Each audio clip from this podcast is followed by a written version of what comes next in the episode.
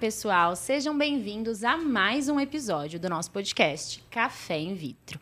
E hoje estamos aqui para falar de um assunto muito pedido por vocês, que é síndrome dos ovários policísticos e como essa condição afeta a fertilidade. E mais uma vez, como vocês já estão acostumados, uma bancada de peso para fazer um debate super leve, super tranquilo sobre esse assunto. Estamos aqui hoje com ele, que é médico ginecologista, especialista em reprodução humana e professor da Universidade de São Paulo. Seja bem-vindo, doutor Gustavo Maciel. Muito obrigado, Amanda. Muito, obrigado a todos vocês. É uma alegria estar aqui com vocês e, acima de tudo, conversar um pouco a respeito de um assunto que a gente gosta tanto que gera tanta dúvida. Sem dúvida nenhuma, é um dos temas mais pedidos há um tempinho já. Quando a gente vai falar de SOP, quando a gente vai falar de SOP, hoje falaremos de SOP. E para compor a nossa banca também, estamos com ele, que já é uma figura carimbada aqui, né? Quase não tenho que apresentar. Doutor Fernando, seja bem-vindo a mais um episódio. Obrigado, Amanda. Estou aqui de volta e é um prazer dividir com vocês esse assunto tão legal do nosso dia a dia. E para finalizar a nossa bancada, estou com uma presença também super especial para a gente defender aqui nosso time feminino, né? Ela que é embriologista sênior e também consultora na área de negócios na saúde, que veio compor e bater um papo com a gente sobre esse assunto tão importante. Seja bem-vinda, Mari.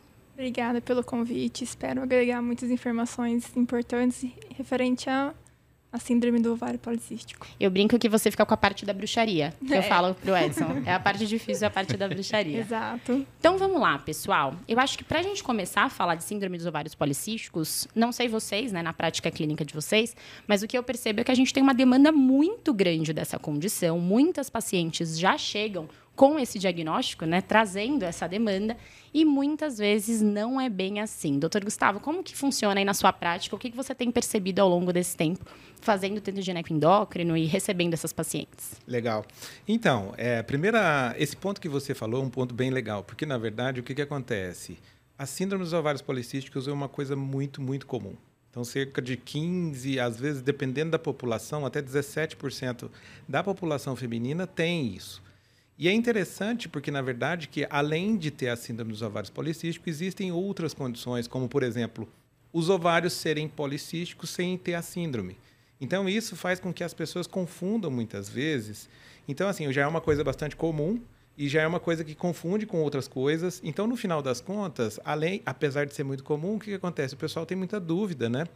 E, e mesmo os médicos. Isso é interessante, porque mesmo os médicos muitas e muitas vezes têm dúvidas como fazer o diagnóstico, o que é exatamente uma coisa, o que é exatamente a outra. Então a gente aproveita para sempre conversar a respeito desse assunto para tentar esclarecer um pouco como é que funciona essa coisa toda de síndrome de ovário policístico, de cisto no ovário. Então a gente vai ter a oportunidade de conversar bastante isso hoje aqui. E eu acho que essa é uma questão importante, é. né? Da gente levantar, porque eu acho que esse é o grande dilema. As pacientes realmente chegam no consultório com um ultrassom mostrando um padrão policístico na ultrassonografia, mas eu acho legal a gente frisar que isso é diferente de ter a síndrome em si. Então, pensando em definição, como que vocês definiriam aí a síndrome? Acho que podia pegar esse gancho, né? O doutor Gustavo podia falar com a gente exatamente disso. Porque é uma coisa que a gente vê muito mesmo, como você falou a pessoa chega lá, ah, eu tenho síndrome dos ovários policísticos. E ela já chega já com um carimbo, quase que um carimbo na testa. Assim. É. Tem SOP e tá aqui a, o anticoncepcional que eu tenho que tomar, que eu não vou falar nomes, que vocês não patrocinam a gente. Aí a pessoa ganha lá uma caixinha de anticoncepcional e pronto. E ela ficou com aquele estigma para o resto da vida. E muitas vezes ela não tem SOP. Então acho que seria legal você explicar para a gente qual que é a diferença de ter um ovário policístico e ter a síndrome dos ovários policísticos? Perfeito. Então, a primeira coisa que a gente precisa saber é o seguinte: a síndrome dos ovários policísticos ela é uma condição complexa em que você, a mulher, ela nasce de uma certa forma, diríamos assim, ela nasce com um desequilíbrio hormonal.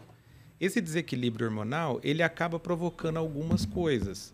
Então, por exemplo, essa mulher ela tem uma tendência de produzir um pouquinho mais de hormônio masculino do que o habitual e, além disso, ela tem umas outras características. Então, em geral, essa mulher tem uma irregularidade menstrual. Habitualmente, a mulher ela tem, desde a primeira menstruação, a menstruação dela tem uma tendência sempre de atrasar, atrasar, atrasar, atrasar. De vez em quando vem muito, mas a, a característica principal é essa de ela não conseguir é, menstruar mensalmente, né? E a, outra, e a outra coisa é que ela também tem uma tendência de ter sinais clínicos de excesso de hormônio masculino. Esse sinal clínico principal tem a ver com a pele, certo? Então, por exemplo, tem uma tendência de ter mais pelos onde habitualmente a mulher não tem pelo, tem uma tendência de ter uma pele muito oleosa, tem uma tendência de ter uma pele com muita acne, uma tendência de ter eventualmente até queda de cabelo. Então, essas duas coisas acompanham a mulher durante a vida dela, na grande maioria das vezes, das pacientes que têm a síndrome. E aí tem um detalhe interessante, porque em função disso, existe uma série de outras coisas que podem causar sintomas parecidos. Então é por isso que a gente brinca, eu sempre brinco com meus alunos e com os médicos que eu, que eu convivo, que não dá para fazer diagnóstico de, da síndrome dos ovários policísticos no shopping. Não dá para você olhar uma pessoa e falar assim, opa, aquela ali tem ovário policístico. Não dá para fazer, por quê? Porque existem outras condições que podem mais ou menos parecer com ela. Mas, na verdade, a gente só consegue fazer é, fazendo alguns exames de sangue e, eventualmente, até ultrassom. O problema do ultrassom que o Dr. Fernando falou é uma coisa interessante, porque, assim, é muito comum se pedir um ultrassom em algum momento da vida e, de repente, vem um ovário parecendo que é policístico. Então, ovário policístico ele é um elemento da síndrome e tem às vezes algumas tem alguns alguns tipos da SOP que elas nem têm ovário policístico, certo? Por outro lado, cerca de 20% das mulheres que estão aí completamente normais, com hormônios normais, com tudo normal, elas têm o ovário de aparência policística. Então isso é mistura, sabe? Então esse é que é o grande problema. Então para a gente não confundir a cabeça de ninguém, é importante a gente lembrar o seguinte: a síndrome dos ovários policísticos é um distúrbio hormonal, e é a que a gente fala que é um distúrbio hormonal e reprodutivo e metabólico, em que você tem esse desequilíbrio de hormônio. Na grande maioria das vezes, você tem esses problemas. Primeiro, a mulher não consegue menstruar todo mês certinho, e ela tem uma tendência de ter aumento de, dessas manifestações clínicas relacionadas aí ao aumento de produção de hormônio masculino. Não sei se ficou claro. Não, eu acho que ficou é, isso, claríssimo, isso. né? E é legal também falar sobre o ultrassom, né? Porque a gente vê a melhora assim da tecnologia, a qualidade de imagem. Isso mudou até o critério, né, para a gente falar o que, que é um ovário de aspecto policístico no ultrassom. Porque com certeza muitas das, das, das mulheres que estão assistindo aqui, elas já devem ter feito um ultrassom e alguma delas, né, ou 15, 17%, vão ter esse ovário policístico lá. Mas quando é, quando é que a gente fala que esse ovário é policístico no ultrassom? Perfeito. É, essa questão do ultrassom é um, é um problema duplo. Por quê? É, o primeiro problema é que é o seguinte, o ultrassom ficou cada vez melhor, os, os ultrassons, né, é, as máquinas ficaram cada vez melhores e mais acessíveis. Hoje em dia, principalmente, a gente sabe que muitas e muitas pessoas às vezes têm, têm ultrassom no consultório, né? E, além do mais, um número de, de exames que são pedidos, às vezes até meio desnecessariamente, são muito grandes também. Então, e por um outro lado, tem alguns lugares que a, a, o que, que acontece? Tem uma agenda muito grande, o médico vai fazer ultrassom, ele vai lá e coloca assim, vai lá e faz o exame e coloca, olha, é, ovário de aspecto policístico. Isso não quer dizer que ela tenha doença. Então, esse, esse problema fez com que muitas e muitas vezes o que, que acontece? A pessoa vai lá, ela própria lê o, o laudo dela e, se dá o e fala: Eu tô com, eu tô com SOP, que, eu vi, que eu ouvi o café in vitro, eu vi que eu tô com SOP.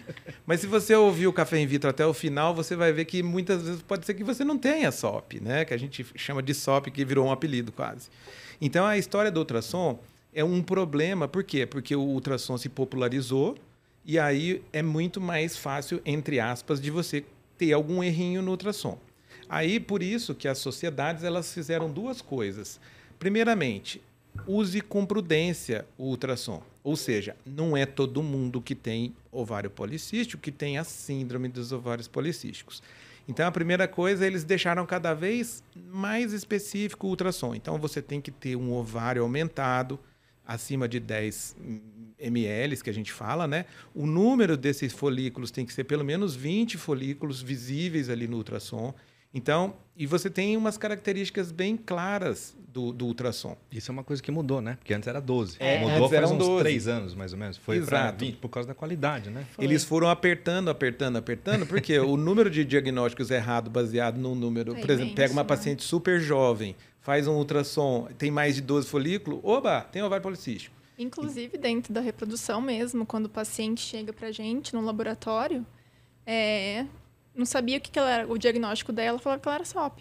Exatamente. Né? E aí a parte número dois é que é, as sociedades, primeiro, apertaram essa, esse critério, né? Então hoje são 20. O ovário, necessariamente, pelo menos um dos ovários tem que estar aumentado. Não pode estar ovulando aquele ovário naquele, naquele período que você fez ali, porque senão você tem que excluir ele da excludente, contagem, né?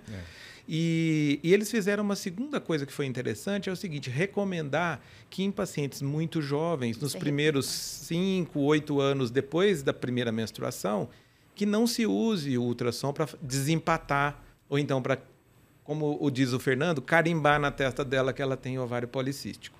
Então, por quê? Porque os ovários já são maiores quando elas são mais jovens, os ovários têm muitos folículos quando elas são mais jovens, então a chance de confusão aumenta muito. Isso eu acho legal da gente falar. Primeiro, assim, a minha função aqui é resumir as coisas para as pessoas, né, doutora? A minha função é ir resumindo. Então, eu acho que dentro do que a gente falou, o que vale levar e guardar e chamar a atenção, ligar um alerta aí na sua cabeça que está ouvindo ou que está assistindo a gente é não é só ter um padrão ultrassonográfico, né, de cistos nos ovários, mas se atentar à questão da regularidade da menstruação e esses sinais clínicos de hiperandrogenismo, que é o que a gente falou de acne, distribuição masculina de pilificação, queda de Perfeito. cabelo, tudo isso. E isso se torna um desafio ainda maior quando a gente fala de pacientes adolescentes. Porque logo quando a gente começa, né, logo que a paciente menstrua, a gente sabe que essa irregularidade faz parte do processo. Então, se a gente junta esse padrão ultrassonográfico, que teoricamente já seria esperado numa paciente mais jovem, com essa irregularidade que seria fisiológica, pronto, a gente ganhou o diagnóstico numa menina adolescente. E é a história natural que todos os dias a gente vê. Ah, eu tive diagnóstico de SOP assim que eu comecei a menstruar, comecei a tomar pílula, aí passou não sei quanto tempo e ela ganha o estigma da paciente com SOP. Como que funciona? Como que você individualiza essas pacientes adolescentes próximas ali da menarca, que é a primeira menstruação? Legal. E, e só complementando o que você falou, é, isso antigamente era até pior ainda, porque o que, que acontece? Começa a, a menstruação um pouco desregulada no início, vai lá, faz aquele ultrassom, não faz o restante dos exames que seriam necessários, ela começa a tomar pílula. E às vezes ela toma pílula durante tantos anos que você não teve nem a oportunidade de ver como é o ciclo dela naturalmente, né? Exatamente. A gente Estudar recebe aquilo, muito né? isso no consultório. A paciente ela vem com 10 anos de pílula, por exemplo, ela fala: "Ah, me disseram que lá com 16 anos eu tinha ovário policístico e desde então eu tomo pílula".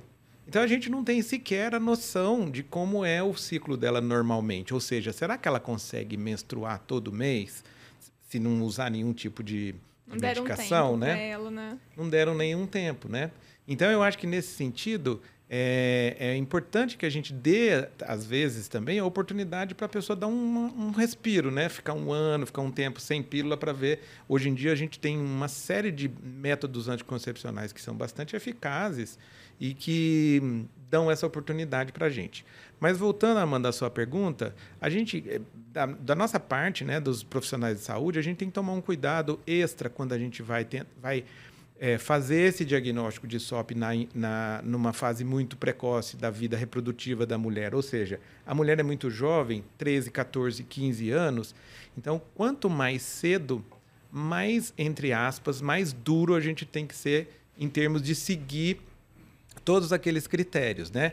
Então ela precisa necessariamente, por exemplo, ter aumento de pelos pela face, pelo corpo, etc e tal. Ela precisa ter aumento dos hormônios masculinos, dos, dos, hormônios masculinos. Ela precisa ter essa irregularidade menstrual depois, tipo, dois ou três anos depois que ela menstruou a primeira vez, porque nos primeiros dois, três anos vai, vai ser meio desregulado mesmo.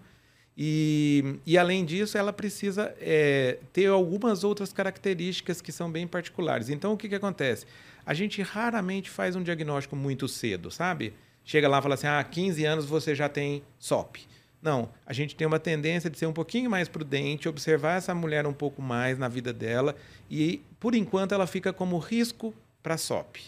Depois que a gente observa um pouco mais, faz alguns exames, tem algum critério um pouco melhor, aí a gente fala assim, ela de fato aquilo era SOP. Ou, não, aquilo lá de fato era só um, um sistema reprodutivo que não era muito maduro e etc e tal. E aí a gente libera ela para viver a vida Viver dela. a né? vida. Justamente para não carimbar, né? Para não Exatamente. estigmatizar. Porque era o que acontecia, ainda acontece muitas vezes. Ela acha que tem SOP, mas não é de verdade uma SOP, né? Era ovário com bastante reserva, né? Bastante reserva folicular no fim das contas, que, que nem é ruim, né? No fim. Exato. Até, até legal. Pra gente é ótimo. Pra gente é bom. Não sendo só tendo uma reserva Eu, eu queria até pegar um gancho do que a Mari falou, de que às vezes você, às vezes a gente fica sabendo lá na hora, né, do laboratório, que o diagnóstico era SOP e tal. E e para vocês como é que é na rotina, né? Porque a gente chega lá, faz a coleta dos ovos, dá um monte de tubinho, te passa lá os tubinhos com, com líquido folicular dentro. Aí a Amanda vai traduzir o que que é líquido folicular. É, tradutora. E o que, que- como, é que, como é que fica assim, de repente você tem lá e tem um monte de óvulo, pro embriologista como é que é? Não muda, é mais complicado? Como é que é isso lá dentro? Bom, primeiro a gente tem que saber realmente se, ele- se ela tem esse, esse diagnóstico definido, né? Então, porque são, são coisas diferentes a ser recebidas no laboratório, né? Às vezes a paciente, como o Dr. Fábio falou, ela não tem esse diagnóstico, mas ela é uma paciente que ela, ela é, respondeu bem àquele medicamento, aquela indução.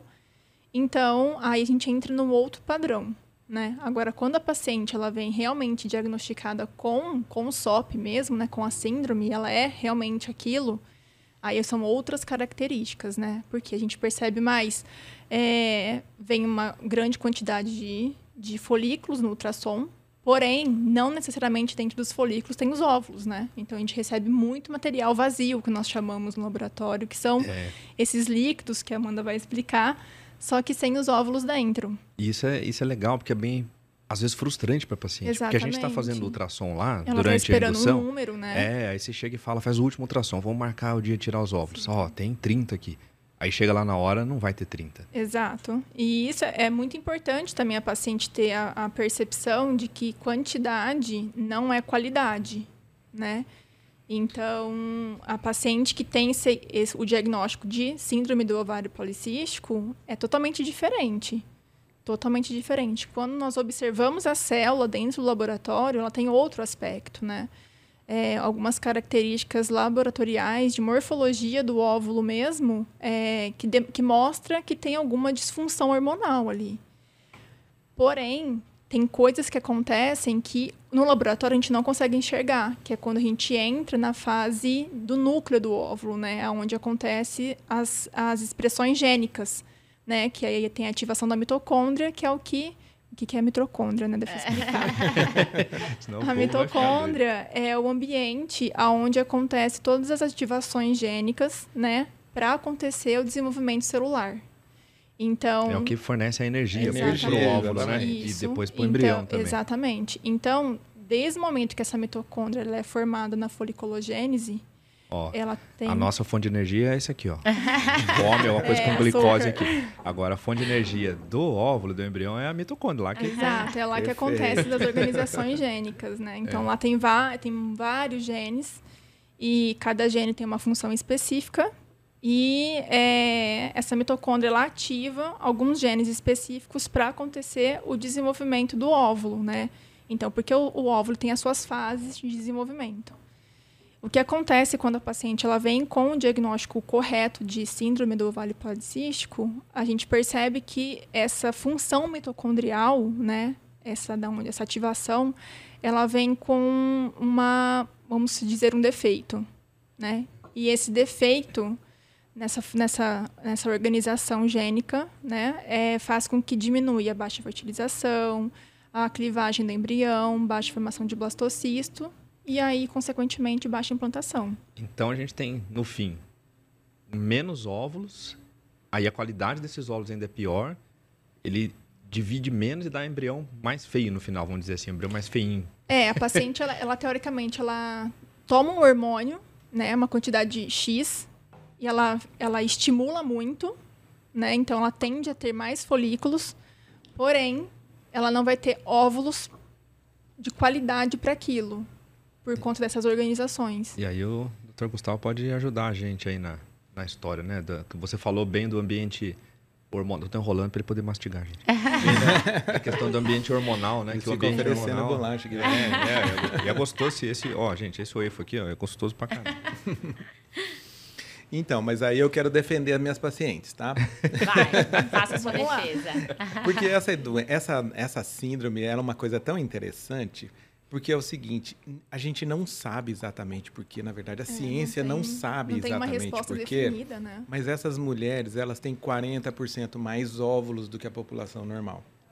Então, inicialmente, quando a gente vai fazer contagem de folículo antral, ou seja, para saber quantos folículos a paciente tem ali, a gente vai fazer dosagem do hormônio antimileriano, que é um exame que a gente utiliza muito frequentemente para a gente avaliar a fertilidade daquela, naquele momento, né? E mesmo quando a gente vai fazer o estímulo ovariano, para a gente é uma felicidade, porque tem muito, né? Tem muito folículo, muito hormônio antimileriano, tem muita contagem. E até mesmo quando elas, quando a gente vai fazer aspiração, tem uma tendência de vir maior, um maior número, né? Exato. Só que elas vão perdendo. Então é, é interessante porque assim aquela alegria dura pouco, né? Porque a gente, é a gente, a gente né? lida muito com a questão, por exemplo, da baixa reserva, ou seja, aquela, aquela mulher que ela não consegue ovular um número adequado, você sofre, ela né? sofre, aí você estimula, o, ovário não, não responde e tal. Com a SOP é exatamente o oposto, né? A gente tem que tomar cuidado, porque muitas vezes ele, ele explode de tanto. Obviamente não explode, né? Mas assim, a quantidade de óvulos dele. né? O ovário. Cresce tanto e, o e a quantidade de hormônio que eles produzem é tão grande que começa até mesmo colocar em risco a paciente. Então, por isso a gente, é, quando a gente vai fazer um estímulo de uma paciente que tem SOP, e, e, e, assim, precisa de uma série de cuidados, né? De cuidados para ela não ter uma síndrome de hiperestímulo, é, mas é, a gente tem que modular um pouco o tipo de remédio que a gente vai dar para ela, para ela ter uma resposta adequada, não excessiva. Até o estilo de vida muda da paciente Exatamente. também, Então, nesse aspecto, essa doença é uma doença muito misteriosa porque ela tem um número muito maior de folículos, ela tem um número muito maior de óvulos, mas que no fim das contas ela fica mais ou menos igual à mulher que não tem a síndrome, né? Exato. Aí a propósito Equilibra, tem até uma né? outra equilibra. Então aqui tem uma outra coisa que eu gostaria de falar dessa questão que o Fernando tinha falado, por exemplo, de fazer um ultrassom muito precoce e elas ficam desesperadas, porque falam assim: ai meu Deus, eu li na internet que isso aqui me causa infertilidade. Exatamente. Não é verdade? Eu acho que isso é uma coisa importante da gente trazer. Porque, assim, quem está ouvindo e assistindo a gente pode ter vindo só pelo tema síndrome dos ovários policísticos. É uma paciente que está indo numa investigação, que talvez tenha a possibilidade de ter a doença, e o maior medo dessas pacientes é a questão da infertilidade. E aí a gente já começou a falar um pouco sobre reprodução mesmo, sobre os tratamentos e laboratório, e elas devem estar desesperadas pensando, meu Deus do céu, será que se eu tenho síndrome dos ovários policísticos eu não vou engravidar naturalmente? E eu acho importante a gente falar sobre isso. Perfeito. Então aí é interessante, porque, é, primeiro, ela tem essa. Falar, mas será que eu tenho infertilidade? A paciente com SOP, na verdade, ela não tem infertilidade, ela tem uma subfertilidade, né? que de uma certa forma o número de folículos dela ele mais ou menos compensa essa subfertilidade, essa subfertilidade, ou seja, ela tem mais folículos, mais óvulos e menos fértil. Só que ela não então, ovula, né? Ela não Muitas ovula. Vezes. Esse é o problema. Exatamente. Ela até então, forma o folículo, mas ali não é no, no folículo não tem a produção do óvulo, né? Que Exatamente. é o que precisa para fertilizar. Então é interessante porque no final das contas estudos foram feitos, por exemplo, para mostrar se essas mulheres tinham um menor número de filhos do que as, do que as mulheres que não tinham. E no final das contas, o número que a gente chama de, de taxa de fecundidade é igual. Então, assim, isso dá um respiro, né? Fala assim, ah, tudo bem? Ah, mas quer dizer que todo mês eu vou ter aquele, aquela data do meu jantar romântico que eu vou poder engravidar? Esse é o problema, porque nem todo mês ela está fértil. Por quê? Porque ela não ovula todo mês. Sim. Então, só para lembrar também, para explicar um pouquinho, é, para quem está ouvindo, a menstruação ela é um retrato da ovulação. Ou seja, para todos os efeitos, quem menstrua direitinho, ovula direitinho. Certo? Quem não, quem não menstrua todo mês tem uma tendência de não ovular todo mês, ou seja, não ficar fértil todo mês. Então, isso é uma coisa que eu acho que é importante a gente saber. Então, assim, tem algum. Demora um pouco mais? Pode demorar um pouco mais. Tem um pouco mais de dificuldade? Pode ter um pouco mais de dificuldade. Pode ter que precisar de ajuda médica? Pode sim. Mas não é quer dizer que ela não vai engravidar. Não é um atestado de Não é um infertilidade. atestado. Eu acho importante a gente deixar isso bem claro. Sim, sem dúvida. Até porque tem uma, tem uma diferença bastante grande da paciente que vai para uma clínica de reprodução e uma paciente que está no ginecologista geral ainda querendo engravidar. Se a gente pegar o ginecologista geral, a quantidade de diagnóstico que a gente vai fazer de fator de infertilidade que a gente chama, né? Ou seja, o que, por que, que a pessoa não engravida, que tem falta de ovulação, é muito maior do que chega no especialista, do que chega na gente. Porque essas vão conseguir engravidar muitas vezes naturalmente ou com um tratamento muito mais simples, né? Para a gente ali no especialista já chega outras causas. Já é enviesado, né? Já vai chegar é, aquela paciente que além da síndrome dos ovários policísticos já tem uma série de outras Sim, de outros fatores vai associados. Ter lá problema tubar. E a maioria, né, que tem que, é com, que vem com o diagnóstico definido, né, de, de, de, SOP, ela já vem com outros fatores envolvidos. Já vem com outras é, coisas. É, fator masculino, Exato. endometriose. Exato. Exatamente. Mas você sabe, tem uma história de uma paciente minha que era uma paciente muito querida assim, e ela ela tinha SOP, era direitinho, tinha diagnosticado, ela já tinha tratado, a gente já sabia que ela tinha isso. E quando ela começou a querer engravidar, ela falou assim: "Não, não, não, eu quero, eu quero que você me encaminhe, eu quero que você faça um tratamento, eu quero que você faça um tratamento de fertilidade". Eu falei: "Você já tentou?" É, primeiro tenta, né? Tenta Exato. um pouquinho. não, não, não, mas eu sei, mas que o meu caso é muito grave porque eu tenho todas as coisas que a síndrome tem. E depois eu vou falar um pouquinho sobre é, peso também. Então ela tinha uma dificuldade incrível para controlar peso e etc e tal. E aí eu falava para ela, falava assim, não, mas eu sei que eu vou precisar, eu sei que eu vou precisar. Eu já, olha, eu já fiz o meu planejamento financeiro, já está tudo pronto para pagar a minha FIV. Então usa Exato. pro berço. Bom, no final das contas, ela pegou e ela, ela não morava aqui. Vou revelar quem que é, ela é minha cunhada. Ah, já expôs, já expôs. e aí ela pegou e falou lá em Belo Horizonte, falou, não, me encaminha, me encaminha, me encaminha, que eu vou te... Aí eu peguei e falei, tá bom, vou te mandar para um colega, né? Aí mandei para um colega e ela... Tá demorando, tá demorando, tá demorando, tá demorando para aparecer lá. Tentou, mais ou menos com 10 dias de tentativa, conseguiram o primeiro, o primeiro filho. E agora ele já tem três sobrinhos meus. Olha aí. Isso eu acho legal da gente colocar, porque a paciente, às vezes, também tem uma visão errada. Então, ela teve o diagnóstico da síndrome dos ovários policísticos e o medo é a infertilidade. Aí ela engravida e acha que não tem mais problema nenhum. Então, qual que é o problema? Por que, que a gente é tão chato e a gente bate tanto na tecla de fazer o diagnóstico de forma correta? Porque o fato de ser uma síndrome já mostra pra gente que tem vários fatores associados. Então, a SOP, ela não interfere só na fertilidade né? Ela vai, ela vai interferir em toda a parte metabólica, endocrinológica, aumentar risco de cardiovascular.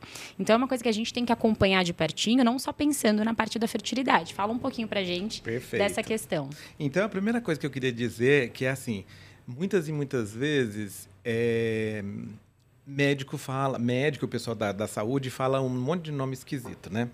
Eu lembro que o meu filho tinha mais ou menos uns 6, 7 anos, e aí eu viajei com ele, estava viajando, eu falei assim, agora eu vou falar para você exatamente do jeito que eu falo, por exemplo, como se fosse, se eu tivesse num pronto-socorro e atendendo alguém. E aí eu falei como se eu estivesse conversando com um colega o Medicaid, normal, né? Essa língua que a gente Exatamente. Fala. Ele saiu e falou assim, pai, eu não sabia que você sabia falar mais uma língua além da que você já sabe. então, assim, só para explicar, a síndrome nada mais é do que uma doença complicada. É. Quando a gente não Tudo sabe muito bem, assim, etc e tal. E ela, então, assim, é um conjunto de sintomas, um conjunto de achados que eles se reúnem, mais ou menos, mas a gente não consegue fazer diagnóstico usando um, um exame só. Exemplo é pneumonia. Pneumonia não é uma síndrome. Por quê? Porque, assim, se a pessoa está tossindo, se a pessoa tem febre, se a alteração no exame de sangue dela e faz um raio-x e vê uma mancha no pulmão dela, ela tem pneumonia. Acabou. A síndrome, as síndromes em geral, a gente não consegue fazer isso. Ou seja, você tem que estudar várias outras doenças e excluir outras doenças para falar assim: olha, não sobrou nada, então ela tem essa síndrome. Então, esse é o primeiro, primeiro ponto importante. A outra coisa que você tinha me perguntado com relação aos outros aspectos dessa síndrome, né? Então, essa a SOP, ela tem uma característica muito interessante, porque ela tem um aspecto reprodutivo, que a gente já falou um pouquinho aqui, o número de óvulos, a dificuldade desses óvulos, de os embriões que foram fertilizados para eles crescerem dentro do laboratório, é, da, dessa disfunção hormonal que a gente comentou e etc e tal. Então, esse é o aspecto reprodutivo da coisa. Essa coisa de não ovular todo mês, né?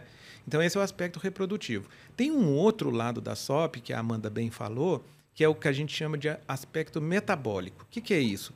Além dela ter esses problemas, esses probleminhas reprodutivos, existem uma série de coisas que elas, elas se juntam nessas pacientes. Então, por exemplo, essas pacientes têm um risco aumentado de ter diabetes no futuro. Tem uma tendência de ter diabetes 10 anos antes. Outra coisa que é interessante, o jeito como o tecido gorduroso dessas mulheres funciona, É ele é né? diferente. Então ele queim, ela tem uma tendência de queimar menos gordura e acumular mais gordura. A terceira coisa é que tem uma tendência também dessas mulheres, principalmente mais na medida em que a, que a, a, a idade avança, delas terem um tipo de alteração de colesterol que, que aumenta o risco delas terem problemas cardíacos. Então, o que, que significa isso? significa duas coisas. As mulheres que têm a SOP, as mulheres que têm a síndrome, têm que ficar muito ligada, por exemplo, na questão do exercício físico, na questão da alimentação adequada, na questão da prevenção de doenças como diabetes, para ver se eventualmente tem alguém na família que tem a mesma doença ou diabetes. Por quê? Porque ela é uma doença que acompanha a mulher durante a vida inteira dela. E ela tem uma tendência de ser evolutiva. O que significa isso? Na medida em que os anos vão passando, tem uma tendência de ir piorando esses aspectos metabólicos. Entendeu? Então, isso é muito importante, porque a gente fala para as pacientes, fala, olha, para paciente com SOP, é, exercício físico não é hobby, não é divertido, é remédio. É Então, elas- tratamento, é é prescrição. tratamento, é prescrição, exatamente. E ela tem que colocar na cabeça dela que o que, que acontece? Pelo fato dela ser diferente, ela tem que agir de um jeito diferente. Exatamente. Né? Então ela tem que colocar exercício na vida dela. Falar, ah, mas eu não tenho tempo. Você tem tempo para almoçar? Tem tempo para escovar dente? Para dormir alguma coisa? Tem que virar rotina. Tem- né? Exatamente. Tem. Então o exercício e dieta ele tem que entrar nesse meio aí. Arruma um horário. É uma Sabe? obrigação, né? Exato. Na vida dela. É.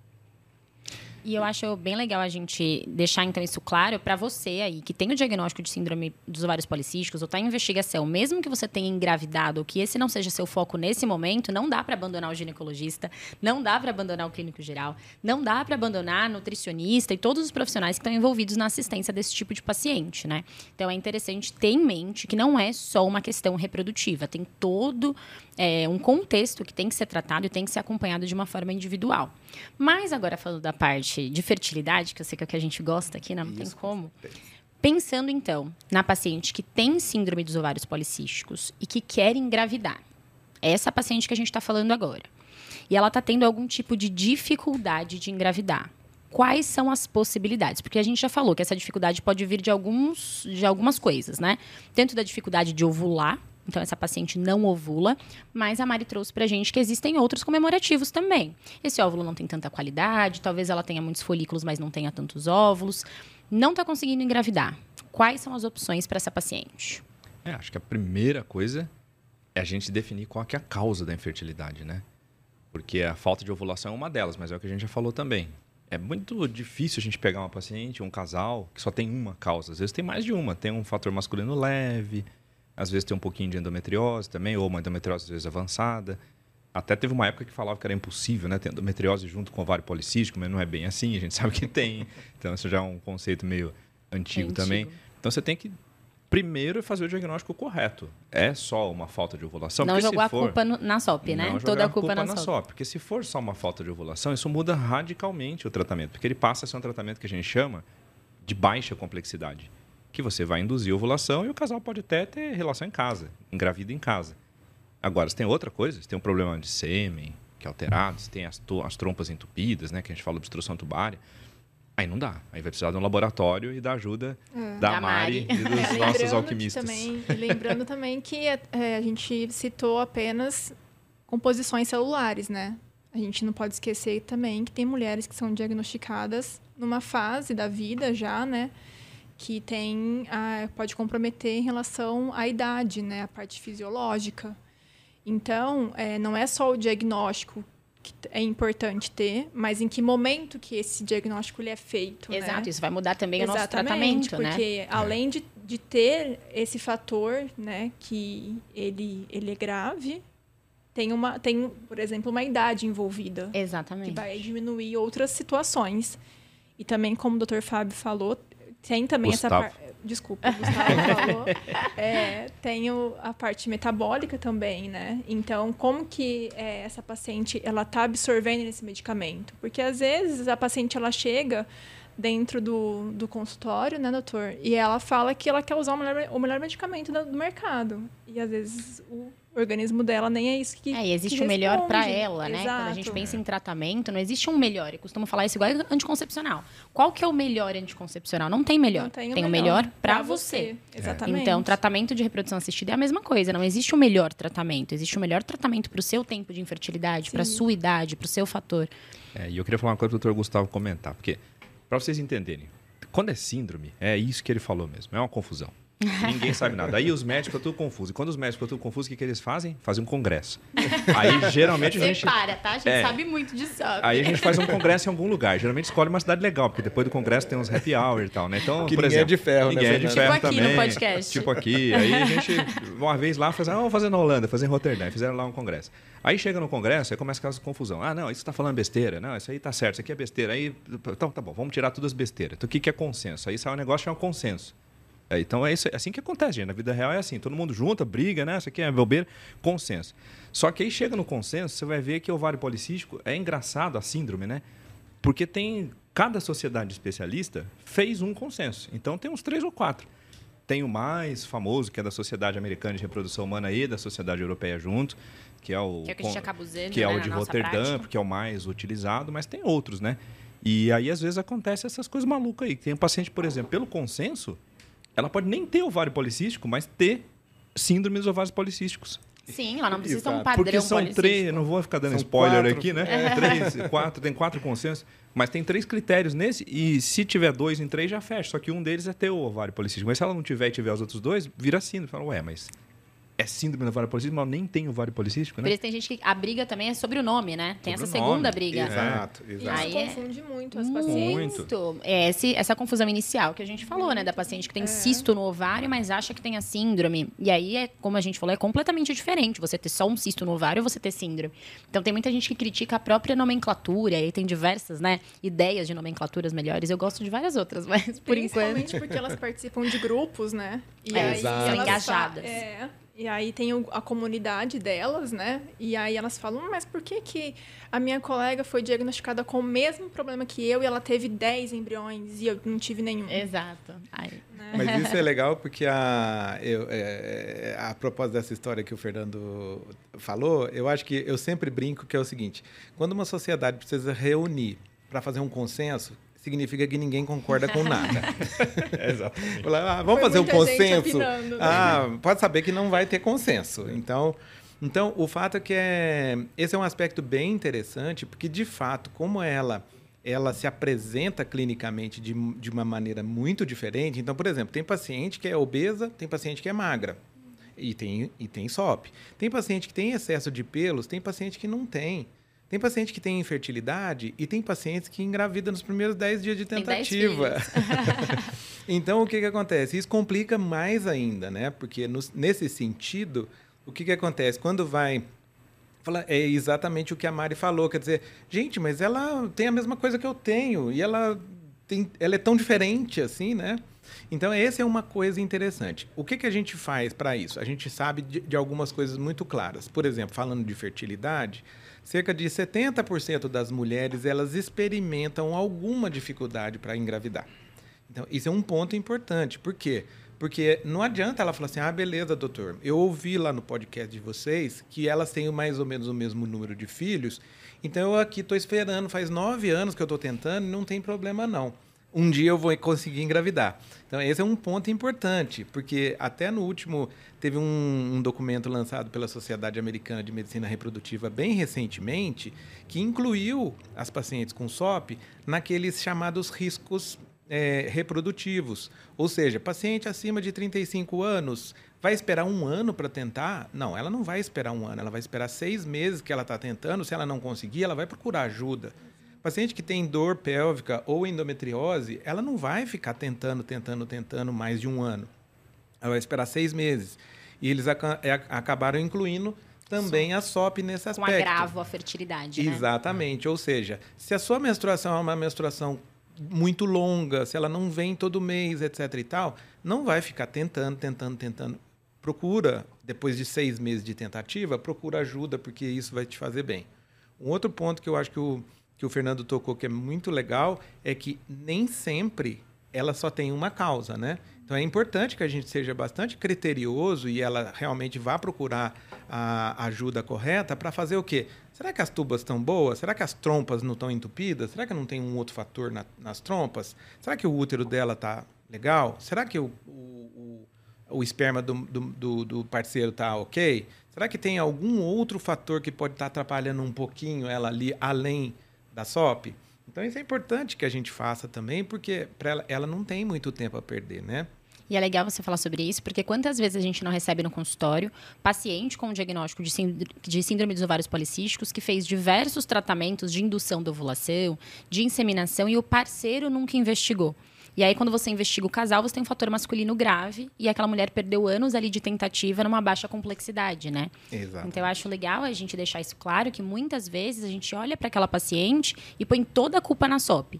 Eu brinco que o que sangra é mioma, o que coça é candidíase e se não menstrua direito é SOP. Não é bem assim, né? Então, a gente precisa ser muito criterioso nessa investigação diagnóstica, senão a gente pode prejudicar o casal a chegar na, na sua gestação, que é o que eles desejam. Exato. E lembrar também que, querendo ou não, é, é a questão de, da, por exemplo, de dificuldades para engravidar, o que, que acontece? Não se consegue fazer, pelo menos a princípio, né? É, uma pessoa, o ser humano não tem essa capacidade de auto promover uma própria gestação, né? Tem uns bichos que conseguem fazer isso, né? Mas os, o bicho humano não consegue fazer isso, entendeu? Falou assim, ah, beleza, esse mês eu quero engravidar. Vou engravidar sozinha, pensar bem forte e puf, engravidei. Então, normalmente precisa de, de duas pessoas, né? Exato. Então, é importante a gente saber que também, e isso é muito do cotidiano da, da, da clínica, né? É essa ideia de que, tipo assim, a culpa é minha, a culpa é sua. Exato. Né? Todo mundo, nós estamos no mesmo barco, Ninguém né? O casal, sozinho, né? exatamente. Então tá todo mundo no mesmo barco e essa ideia de que falar assim, ah, tá vendo? Olha, meu esperma tá ótimo, eu sou ovário que não tá funcionando. Exato. Isso é péssimo, né? É. Porque já começa a, a coisa, outro. exatamente. É, é, assumir como casal, né? Os dois estão juntos na mesma, tá todo na mundo mesma no mesmo batalha, barco, né? né? Se o barco afunda, vai é todo isso. mundo pro fundo. É. Se o barco vai bem, vai todo mundo bem. E agora pensando assim, há uma dúvida de muitas pacientes, muito frequente no consultório. Aquela paciente que chegou jovem, 20 e poucos anos, tem o diagnóstico de síndrome dos ovários policísticos, ainda não quer engravidar. Então, essa não é a demanda nesse momento. Como se trata a síndrome dos ovários policísticos? É com a pílula que a gente trata? A pílula é importante? Tem que entrar com pílula? Existe pílula melhor? Vamos falar um pouquinho sobre isso. Legal. Então, assim, é, como eu, eu comentei, e a gente aqui já falou bastante, ela tem muitos aspectos, né? Então, o primeiro dado importante, quando uma pessoa tem SOP, ela precisa saber assim, o que, que eu preciso agora? Né? Às vezes o problema dela naquele primeiro momento é o quê? Meu, eu trabalho com o público e eu tô com um excesso de pelos na minha face, que é um horror, porque nem o laser eu uso o laser, etc e tal, tem que fazer. Então, assim, o problema dela naquele momento é aquele. Entendeu? Então, na grande maioria das vezes, a gente tem que primeiro selecionar qual que é o problema da SOP que a gente vai primeiro é, ajudar aquela paciente naquele momento. E muitas vezes o que, que acontece? Esse, a propósito do pelo, até um exemplo bem interessante, que ela falou assim, doutor, o meu problema, na verdade, os meus problemas, é que eu tenho muito pelo na face e no corpo e eu também quero engravidar agora ao mesmo tempo. Infelizmente, não dá para fazer as duas, As duas coisas ao mesmo Exato. tempo. Os tratamentos acabam sendo excludentes, né? Exato. Por quê? Porque o que eu uso para tratar o pelo é Não vai deixar você engravidar. ou né? não deixa ela engravidar, ou Ou então ela vai tomar algum É. remédio que vai colocar o, o bebê em, Em risco. risco. Então, primeiro resolve um problema, depois resolve outro problema. Paciência, né? Exato. Então, essa é uma coisa que a gente sempre fala com elas. É, então, assim, é, escolha primeiro o que, que você vai resolver primeiro. No entanto, a gente tem que pensar também no longo prazo. Então, assim, por todas aquelas coisas que a gente já falou com relação, por exemplo, ao peso, ao risco de diabetes, ao risco de ter doença, é, algum problema cardíaco mais para frente, etc. e tal, a gente também não pode esquecer dessa outra parte, né?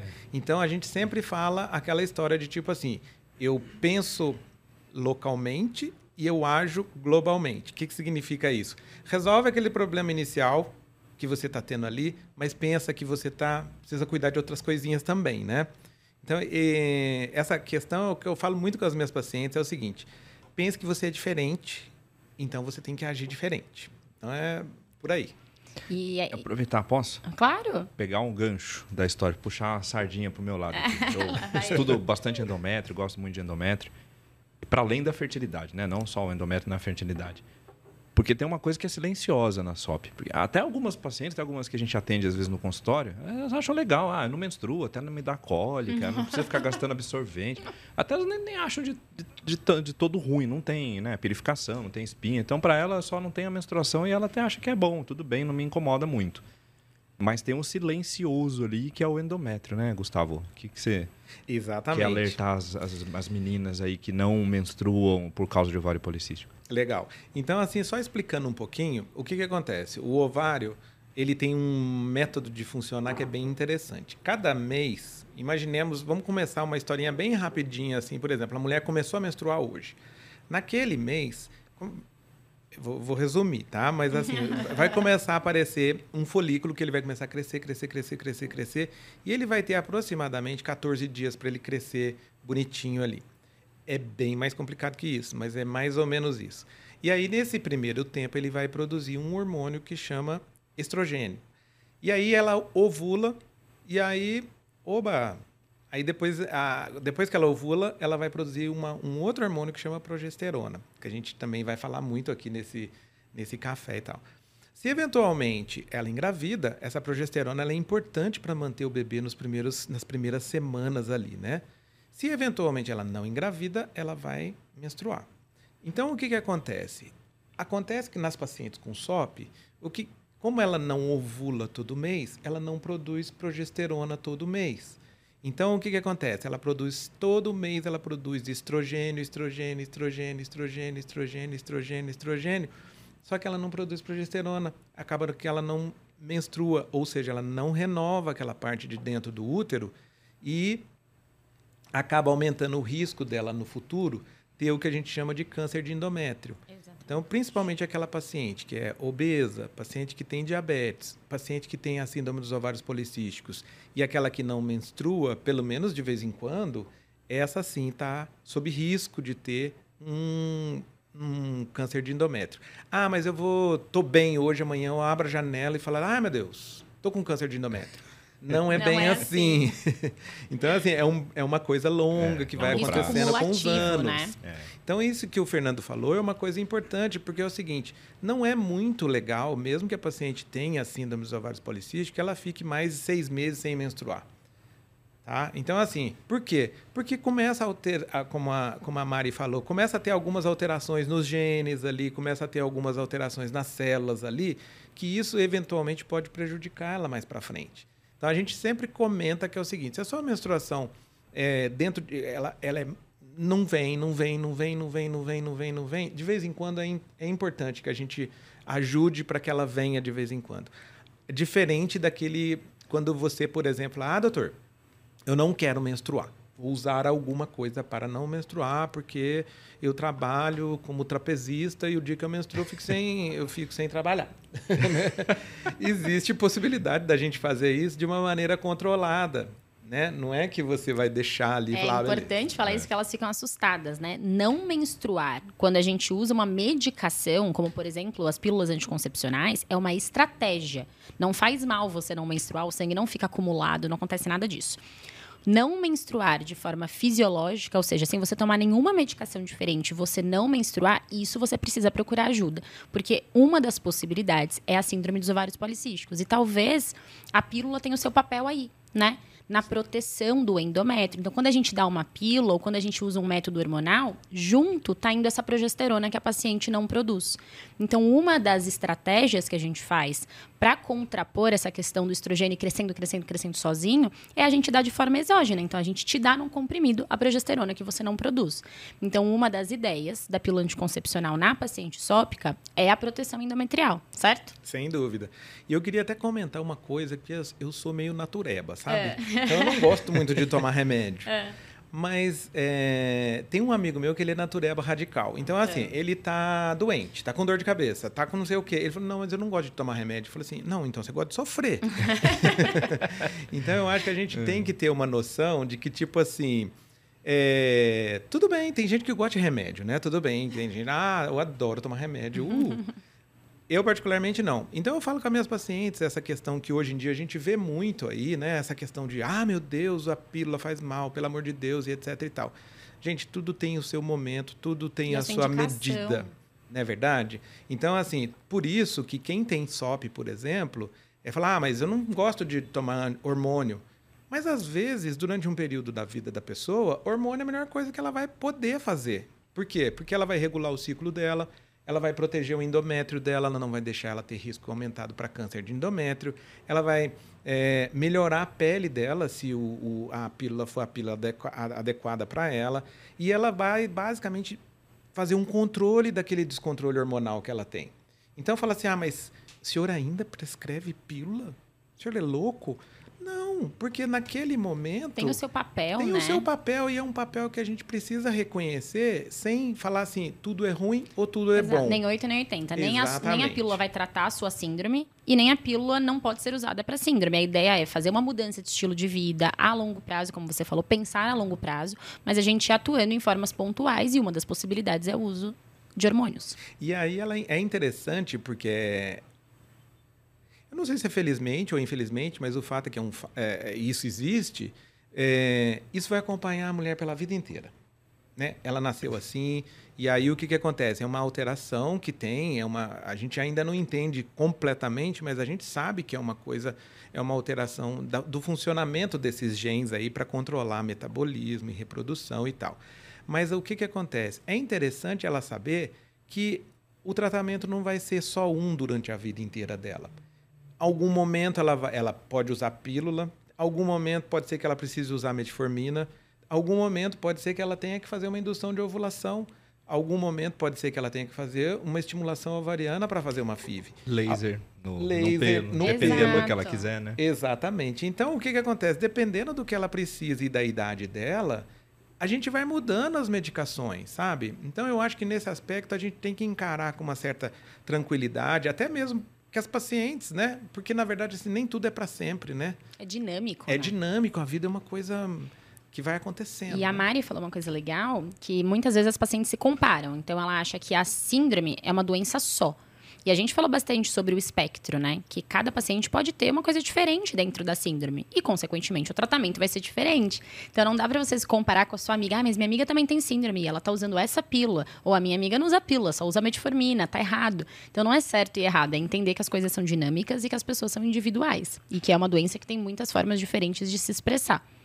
Mas voltando a falar de fertilidade, que muitas pacientes buscam o nosso podcast porque elas têm alguma dificuldade de engravidar e elas querem saber um pouco mais sobre o universo da reprodução humana, tomando aquele gancho que você falou, doutor Fernando, das pacientes que não conseguem engravidar, que existe a possibilidade de um tratamento que a gente chama de baixa complexidade. E dentro disso a gente tem a indução da ovulação, certo? A gente pode Isso. fazer essa indução da ovulação. Essa paciente pode tentar engravidar em casa, que é o que a gente chama de coito programado, ou ela pode partir para uma inseminação intrauterina. Isso é uma possibilidade. Isso.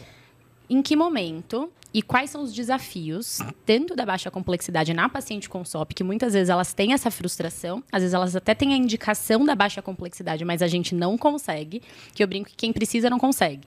E elas acabam partindo para alta complexidade. Como é que funciona o manejo dessa paciente e quais são aí os- as dificuldades? Essa é uma pergunta engraçada, porque eu tenho, eu tenho uma aula que eu dou bastante para ginecologistas gerais, né, que é a indução da ovulação em baixa complexidade.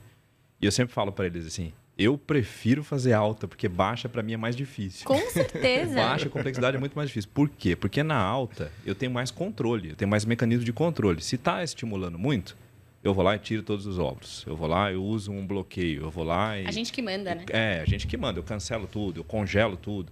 Na baixa complexidade, é meio que você tacou fogo ali e não tem mais como você apagar depois do incêndio, às vezes, né? Mesmo que você suspenda tudo. Então, por- o que acontece às vezes? A gente não consegue calcular certinho a dose de hormônio, porque não é uma coisa assim, ah, se eu der é, 75 unidades, cresce 2, se eu der 150, cresce 4. Não é assim proporcional. Então, às vezes, você dá, começa lá induzindo com 125 unidades. Isso aí é dose de remédio, gente. Dose de fertilização, a gente fala unidade, geralmente. Aí, não cresceu nada. Eu falei, puxa, não está funcionando. Aí eu vou subir um pouquinho. Aí de 75 você subiu para 100, pronto. Bum. Aí começa a crescer 10, mas não pode crescer 10 no, no, na baixa complexidade, porque senão a pessoa pode engravidar de 10 filhos. Exato. Né? E a gente quer que ela engravide de um de cada vez. Se escapar dois, a gente não quer mais gestação de montes que via antigamente de trigêmeos. É legal você olhar o dos outros, né? O carrinho de três nenezinho. Vai você ficar com três, é. Ficar com três, você tem que comprar um carro de sete lugares, vai ver quanto custa. Você tem que comprar carrinho de três nenê, tem que comprar três roupinhas, tem que ter cinco babás, não é Fora assim? as então, complicações fala. da gestação. Fora né? que nasce prematuro. Então tem uma história triste aí por trás que não é só glamour, né?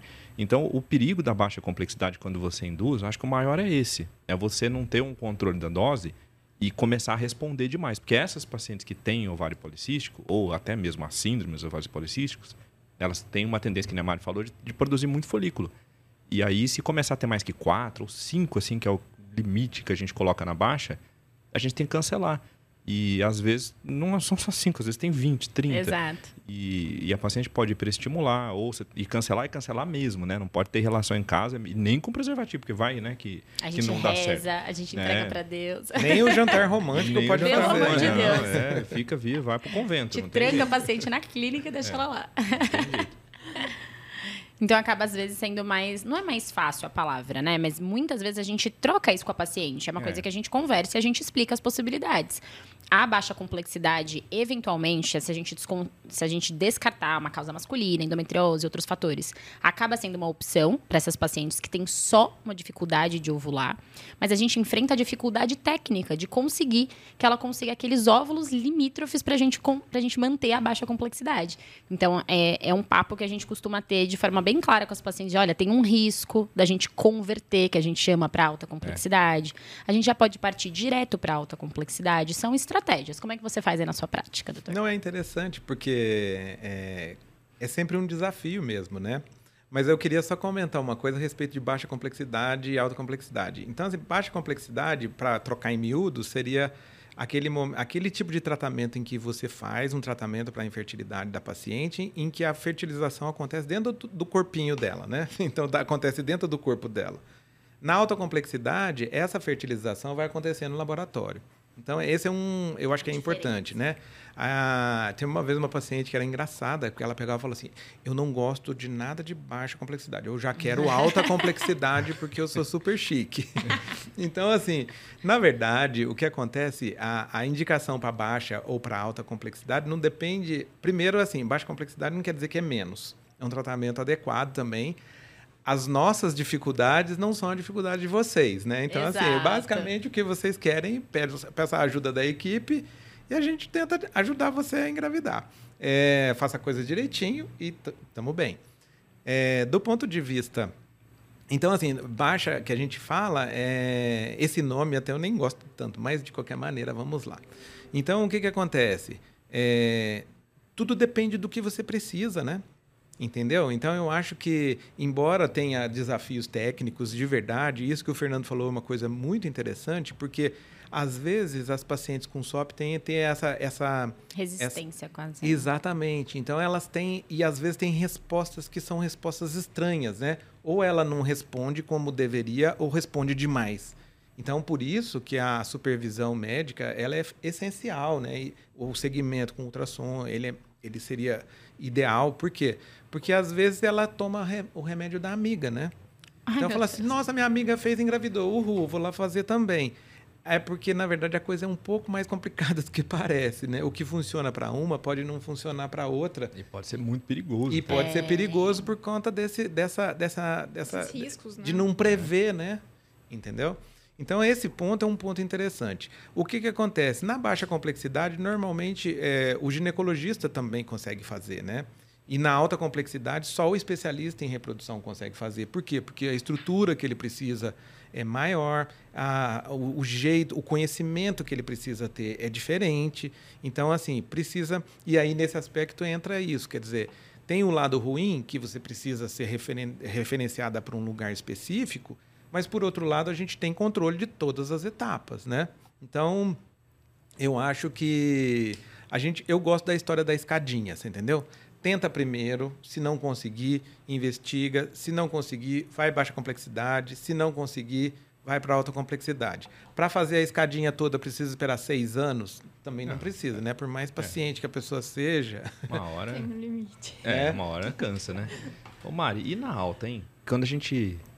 A paciente tem SOP lá. Você olha um óvulo no microscópio, você consegue saber? Porque a gente sabe que ela tem testosterona alta, tem hormônio masculino alto. E dá para ver assim, ah, esse, esse, óvulo aqui ele teve um efeito de, de hormônio masculino, ele luteinizou, que a gente fala, né? Você consegue ver isso no microscópio ou no, depois no embrião? Dá para a gente ver diferenças?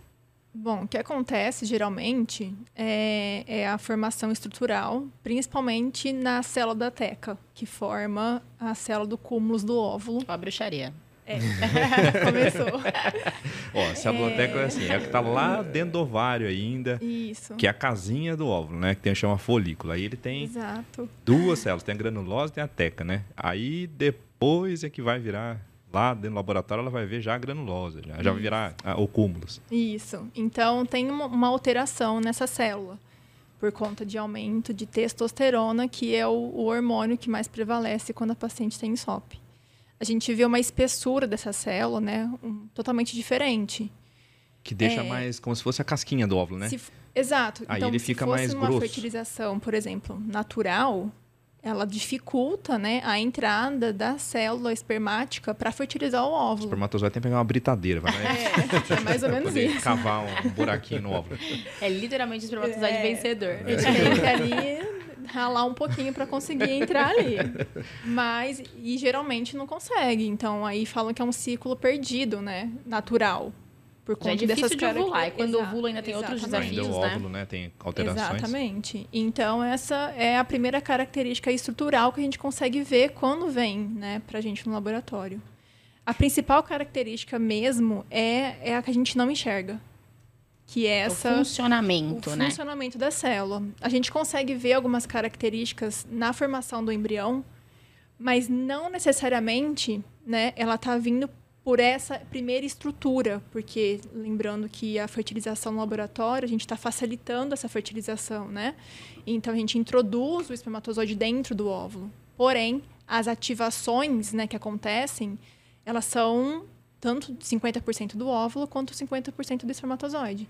Se a célula espermática ela está íntegra, mas a do óvulo não, a gente vai entende, ter um prejuízo, você né? entende que tem uma célula só trabalhando mais do que a outra. E aí vai vir Isso todas... vai impactar. Exatamente. Vai dar um embrião que não é tão... A gente fala que não dá bom, match. Né? É, não dá match. não vai dar match perfeito, né? Vai dar pouquinho de match só. Ô Mari, e me diz uma coisa. Pensando na paciente, não na paciente infértil, a paciente, por exemplo, que vem procurar a gente para preservação da fertilidade. Tenho lá uma paciente que tem síndrome dos ovários policísticos, ela não quer engravidar agora, ela quer congelar os óvulos. O que, que a gente tem que orientar essa paciente em relação às taxas de sucesso para ela? É diferente de uma paciente que tem SOP, de uma paciente que não é, a qualidade desses óvulos, o número de óvulos que a gente gostaria de congelar tem que ser maior? Como é que você vê isso pensando no laboratório?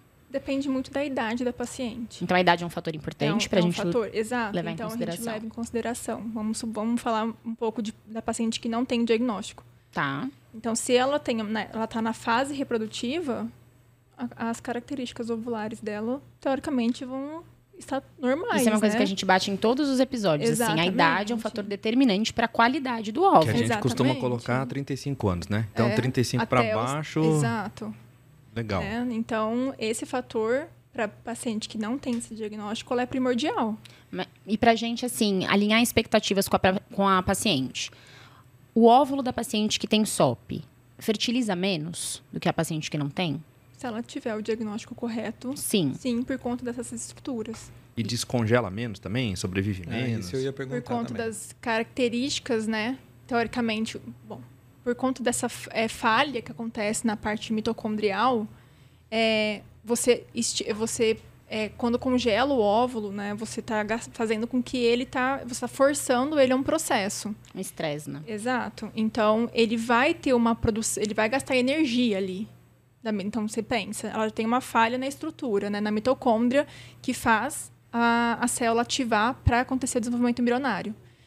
Você está passando ela por um estresse, ela vai gastar energia. Aí você vai descongelar, é mais um gasto de energia, né? E se ele e já aí tem um depois tem o pro... nisso... exatamente. Aí vai lá pelo processo de fertilização e depois o processo de desenvolvimento embrionário. Então são vários gastos de energia, né? Então, por mais que ela que ela estimule muitos folículos, né? E aí você tenha 15, 20 óvulos, não necessariamente vai ser uma quantidade correta Suficiente. para ela ter um embrião, pelo menos um embrião. Por quê? Lembrando, né, que quando você fala da parte estrutural do óvulo, né, da parte mitocondrial desse óvulo, você tem que pensar também na parte genética. Uhum. Isso É. que eu ia te perguntar. Pacientes que têm síndrome dos ovários policísticos, têm mais alterações genéticas? Têm mais síndromes genéticas? Ou mais abortamentos? Fala um pouquinho. Abortamento, sim. Tenha mais abortamentos. Síndrome não, mas abortamento É. uma parte é por causa do endométrio até. Exato. Porque esse endométrio também tem um É. defeito de receptividade, né? Então tem uma alterações. dificuldade do embriãozinho Do embrião grudar. grudar no útero. né? Exato. Exato. Então, vem, tem a parte endometrial, então a, a paciente de SOP, se ela engravida naturalmente, ela tem uma, um uma chance maior de abortamento. Inclusive, se ela engravidar, ela pode ter pré-eclâmpsia também, né? Também. É, no futuro a pressão aumentar. E e- diabetes gestacional Diabetes. e N complicações obstétricas também. E no, na parte da reprodução, na parte genética, é, produz sim embriões, a chance de ter embriões mais é, aneuploides, que são os anormais, é Aham. maior do que as que não têm. Então isso é importante quando a gente está no nosso bate-papo na clínica, né? No dia a dia mesmo, para trazer esse alinhamento de expectativas para paciente. Exato. Agora tem uma coisa interessante, porque eu queria só pegar um gancho no que, no que a Mari falou, essa questão da idade, né? E também citando um pouco a- o, o episódio número um, que foi com a Vanessa. Você assistiu? respeito- Você eu gostou? assisti, eu ouvi. assisti ou não assisti, não, mas eu ouvi. Ficou bem legal. Mas isso é uma coisa importante, porque assim, a idade ela é um fator absolutamente essencial na fertilidade feminina. A gente bate, bate, bate, bate, bate. E é importante a gente sempre continuar alertando isso. Por quê? Porque ela, você pensa, fala assim, ah, beleza, a mulher nasceu com todos os folículos que ela vai gastar na vida dela. Na medida em que os anos vão passando, esses folículos vão morrendo, vão sendo gastos, vão sendo gastos, vão sendo gastos, chega uma hora que acaba. Se a mulher tem se a mulher com SOP tem 40% a mais, perfeito. Eu vou ter 40% a mais de tempo para eu planejar o meu. Só que isso não é verdade, que o tic-tac ali do óvulo, ele continua batendo, mesmo que ela tenha muitos óvulos. Então, e isso acontece, a gente vê na clínica, que é uma coisa muito interessante, é que, por exemplo, a mulher que passou dos 40 anos, a mulher que tem SOP, ela tem uma tendência de ter uma melhora hormonal geral. Então, assim, aquele desequilíbrio diminui um pouco, ela tem uma tendência de menstruar mensalmente, mais, regularmente, às vezes até melhora um pouco espontaneamente o pelo, etc e tal. Só que aí fala assim, nossa, que maravilha, o hormônio dela melhorou, então tudo de bom, né? Perfeito, mas o óvulo dela continua envelhecendo igualzinho aquele que A fisiologia. a né? fisiologia já tinha colocado lá. Então é a mesma coisa, não espere muito. Faça o seu planejamento, o seu planejamento reprodutivo, mesmo se você tiver SOP. Fala assim: "Ah, beleza, eu estou confortável que eu tenho mais óvulo do que você". Mas você vai gastar mais rápido Mas do que você as gasta outras. mais rápido. Tem uma coisa que eu falo às vezes assim para os pacientes, que eu acho que é eu prefiro ter uma paciente com 25 anos com dois óvulos do que uma paciente com 40 com 20 óvulos. Porque esses 20 lá com 40 anos, a qualidade deles vai ser muito baixa. Mas essa com 25 que tem só dois, vai ter uma qualidade alta. Então, não é... It's not about the number, né? Não, é, Mas as não estamos falando do número, a gente está falando da qualidade. né? Exato, eu acho que a gente, como médico, se apega mais à qualidade, porque a gente É. sabe o impacto que isso tem no, no projeto final, mas as pacientes se apegam muito ao número. É. Então é bem isso que o Dr. Gustavo falou. Ela olha aquele antimileriano, né, que Nossa, costuma ser tem um alto na paciente com. SOP, aquele antimileriano de 8, aquele antimileriano que a gente vê absurdo, né, de 12. Ela fala: Meu Deus, vem engravidar com 50 anos. E não é bem assim. então é legal a gente trazer essa orientação. E agora eu queria trazer algumas perguntinhas que as pacientes mandam pra gente, como a gente costuma fazer. A gente abre uma caixinha de perguntas durante a semana do episódio, tanto no podcast, no Instagram do Café, tanto no nosso pessoal. E aí as pacientes mandam algumas dúvidas, eu vou abrir aqui pra gente responder, que senão elas ficam bravas que a gente não responde. Algumas até, acho que a gente já, já comentou, é, né? vamos Mas ver o que, que ver. vale da gente acrescentar. Vamos Vamos lá. privilegiar os... Exato. Os Vamos ver o nossos que, que eu fãs. coloquei. Engordei muito e desenvolvi SOP. Perdendo peso, eu consigo curar? Legal. Então, a primeira coisa que é legal a gente saber é aquilo que eu falei para vocês, né? Então, assim, as pacientes com SOP têm essas, essas características. Boa parte delas tem uma tendência de ganhar peso mais fácil e uma tendência de ter mais dificuldade para perder peso. Então, fique observando o seu peso. Não deixa falar assim, ah, beleza, eu vou, vou continuar assim que um, depois eu, eu faço alguma coisa melhor. Não.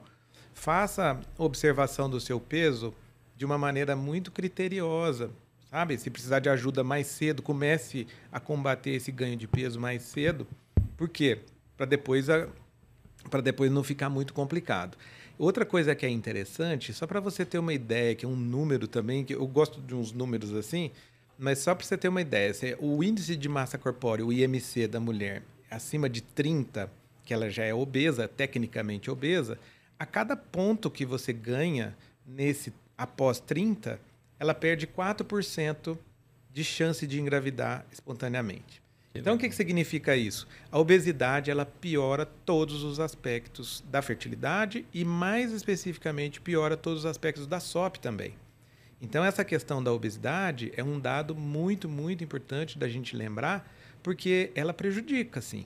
E às vezes a paciente que ganhou peso começa a ter alteração do padrão menstrual, começa a ter desenvolvimento de pilificação inadequada, e às vezes nem é a síndrome. Tem muita gente que discute isso também, né? É, se essa paciente que ganhou muito peso, que teve uma mudança ali na massa corpórea, se isso não justifica os novos achados aí. Será que é SOP mesmo? Será que não é? Tem essa discussão também, né? Exatamente. E agora, respondendo à pergunta dela, é, o oposto é verdadeiro também. Ou seja, a cada 5% que ela perde de peso, ela já melhora o padrão ovulatório dela. Então, ou seja, na medida em que ela vai é, fazendo um controle de peso mais adequado, fazendo uma dieta mais adequada, acima de tudo, fazendo um exercício mais regular, ela vai com certeza melhorar o padrão ovulatório, vai melhorar o padrão, às vezes até de qualidade oocitária, porque a gente é. sabe que a obesidade, ela, até quero que você comente sobre isso, a obesidade em si, ela já, entre aspas, machuca o óvulo, né? O ócito. Então, se ela perde peso, com certeza ela melhora. Não dá para dizer que ela cura, tá? Da SOP. Exato. Lá, fui lá, o doutor prescreveu um negócio para mim e eu curei. É igual pressão alta e diabetes. É Exatamente. controle, né? É, é controle. SOP, teoricamente, não teria uma cura. Exatamente. Né? Só quando entra na menopausa que acabou. Você melhora, né? é, mas o padrão metabólico, tudo isso, fica até o fim. Você quer falar um pouquinho, Mari, sobre essa questão da obesidade na qualidade ocitária? É, tudo em excesso faz mal. Né? Uhum. Em falta e excesso, é exatamente isso. Tudo em excesso faz mal. Então, desde a, do, do, tipo de medicamento que você utiliza, do estilo de vida que você tem. Exatamente. Como que você planeja, né? Como que você organiza é, a sua vida, né? Até o estresse mesmo. Interfere, né? Interfere. Tudo interfere na, na, na, na, na, na qualidade, na do, qualidade do, do, óvulo. do óvulo, isso. Então, tem que tomar muito cuidado. Né? Porque muito a modulação hormonal cuidado. dessas pacientes obesas é diferente, né? A questão dos androgênios muda, tudo isso vai fazer a diferença e impacta. Dela, Exatamente. Geralmente é um metabolismo mais lento, né? Então, é, tudo que, que acontece pra, no organismo dela, né, acontece de forma que já não tá tudo a disfunção é totalmente completa. Então e vai interferir nos óvulos sem dúvida nenhuma. Porque geralmente Porque a... a paciente que tem obesidade, ela tem uma coisa que a gente chama de resistência à insulina, né? É. Que é aquela dificuldade de fazer a glicose ser metabolizada, a glicose entrar para dentro da célula. Aí é um mecanismo mais complexo que não, não vem ao caso. Mas é, quando tem resistência à insulina, a insulina é um hormônio que ele é muito parecido com outro hormônio, né? Que é os, são os hormônios lá masculinos, que acabam masculinizando, o LH, etc. Então, isso... Tem uma diminuição, né? É, Ela acaba ele, aumentando ele, a produção é, dos androgênios. a produção de androgênios por causa disso. Então, atrapalha também o óvulo nesse sentido. Né? E essa é uma das estratégias da metformina, que a gente usa pensando em diminuir justamente esse hiperinsulinismo, né, que é o aumento da insulina, que é uma característica das pacientes que têm SOP. Exatamente. Eu queria só fazer um comentário a respeito dessa questão da obesidade, que eu acho que vale a pena, é porque a pessoa que ela tem tá, é obesa, e principalmente essa tendência de ter uma obesidade mais central, né, mais na barriga, que a gente fala, em formato de maçã, que a gente fala, né? Ela tem, ela está muito relacionada com o que a gente chama de uma inflamação de baixo grau. O que, que significa isso? É como se a pessoa tivesse levemente doentinha, E isso afeta também, afeta a fertilidade, afeta a dose de remédio que a gente precisa utilizar e afeta também o, o a qualidade do óssito, e né? o ambiente O ambiente ali fica um ambiente, embrião. entre aspas, como se fosse um ambiente meio doentinho, assim, é como se fosse uma gripe. Um Eterna. gripe é, uma gripe de, de, de baixa, de baixa intensidade, né? E é importante falar sobre isso, porque a gente fala muito da obesidade, muitas pacientes não entendem o impacto que isso tem de fato, né? Então, essa questão inflamatória, pra gente, é uma grande preocupação, porque você muda o ambiente que o embrião vai se implantar, você muda o ambiente que aquele óvulo está se desenvolvendo. Então, são esses aspectos que a gente observa muito mais do que qualquer outra questão, né? A gente respondeu, acho que quase todas as perguntas das pacientes durante o nosso papo. Se toda paciente com SOP vai ser infértil, a gente já falou que não, mas que não dá para você ficar esperando para sempre se você está com alguma dificuldade de engravidar. Em média, aí, seis meses, a gente já chama de um agravo, então procure ajuda. Não necessariamente você vai precisar ir para um tratamento de alta complexidade, mas você precisa de uma investigação e de um auxílio. Tem o SOP, mas já tive dois filhos, como tratar a doença, a gente já falou isso também, né? Que eu acho que não é só a questão da fertilidade, tem que ter toda uma questão multidisciplinar. E se precisa congelar os óvulos mais cedo, não necessariamente, acho que depende do seu planejamento reprodutivo. É, esse é É o momento de isso. vida, né? Foi o que a Exatamente. Mari falou. Acho que nesse ponto não muda. Tem que fazer, idealmente, antes dos 35. Pode congelar ovo em qualquer idade, mas quanto mais cedo, melhor. E ter um alinhamento de expectativa que quantidade não é qualidade. Não é qualidade, nem Exato. Acho que é o Exatamente, primordial. Perfeito. E, doutor Gustavo, mensagens finais para aquela paciente que está ouvindo ou assistindo a gente. O que, que você diria sobre a doença, sobre a síndrome, sobre o nosso papo, aquele resumão, assim, que você gostaria que ela levasse para casa? Perfeito. Então, a primeira coisa que eu queria deixar é o seguinte: a síndrome dos ovários policísticos é uma coisa muito comum e aí e é uma coisa que não tem cura. Então, assim, primeiro, o primeiro ponto que eu acho que vale a pena a gente lembrar é que, primeiro, precisa fazer um diagnóstico adequado na época certa e, acima de tudo, tem que se cuidar de uma maneira um pouco mais é, mais próxima de você mesmo, né? Então, aquilo que eu falei uma vez, falei duas vezes, é o seguinte: pelo fato de, de você ser diferente, precisa de um cuidado diferente. Né? Cuidado com o peso, cuidado com a alimentação, cuidado com o exercício físico, cuidado com, a, de, com o planejamento de, de reprodutivo que você vai ter. Né? E, querendo ou não, cuidado com as suas filhas também, né? porque tem uma tendência de ter é, disso, tem algum, um- uma parte genética que eventualmente pode passar. Mas, ao mesmo tempo, por outro lado, você se cuidando e, e procurando os caminhos corretos, você vai poder ter uma vida completamente normal e ter os filhos que você quiser e tocar a vida para frente. Exatamente. Tem que se cuidar, mas não é uma coisa para entrar em desespero. Eu falo para as pacientes que calma, não, não é, não é para tanto, é mas é o suficiente para você ter cuidado, né? Para você acompanhar. Mensagens, alguém? Eu queria, eu acho que a gente sempre. Eu queria. Eu queria dar uma mensagenzinha né, no final. Hashtag mensagem. Você É, acho que o, a mudança do estilo de vida é uma coisa importante. Porque a gente sempre quer. Isso é uma coisa do ser humano, né? O ser humano, a gente só chegou nesse nível de evolução porque alguém tinha preguiça de empurrar alguma coisa, inventou a roda. e, enfim, todo mundo quer uma solução mais prática. Mas não tem um remédio que você tome que resolve. Você tem que mudar o estilo de vida. Isso é o mais difícil. A gente querer mudar aquilo que a gente está habituado a fazer sempre. Quer atividade física, que o Dr. Gustavo falou. Quer perder um pouco de peso, quer ter uma alimentação mais saudável. isso nem preciso dizer porquê, né? Está muito na moda. Então não procura uma solução mágica, né? Procura mudar primeiro você, a sua concepção de vida, da sua qualidade de vida. Aí todo esse ambiente hormonal vai melhorar junto. E essa parte de alimentação que você falou é legal, que a gente vai ter um episódio só sobre nutrição Ah, e fertilidade. com a doutora Juliana, é verdade. Exatamente. Então a gente Tá vai abordar chegando. vários aspectos, tanto de síndrome dos ovários policísticos, como a endometriose, quanto pacientes que estão tentando engravidar. Se existe aí alguma coisa na parte da alimentação que pode ajudar. Então é um bate-papo bem legal, não percam. Pessoal, eu acho que é isso. Chegamos ao final do nosso episódio. Queria agradecer a presença de vocês. E se vocês tiverem dúvidas, angústias, desesperos, mandem pra gente aqui no chat do YouTube. Quem tá ouvindo pelo podcast, procurem as nossas redes sociais, arroba Café in Vitro. A gente tá sempre por lá disponível, fiquem à vontade. Para mandar perguntas, sugestões de tema, a gente tá super aberto ao feedback de vocês. Espero que vocês tenham gostado desse episódio. Se inscrevam aqui no nosso canal do YouTube para vocês não perderem nenhuma novidade. Nossos cortes estarão disponíveis para vocês. Nos vemos no próximo episódio. Muito obrigada, pessoal. Obrigada. Um Obrigado, beijo. gente. E até Obrigado. a próxima. Tchau, tchau. tchau. gente.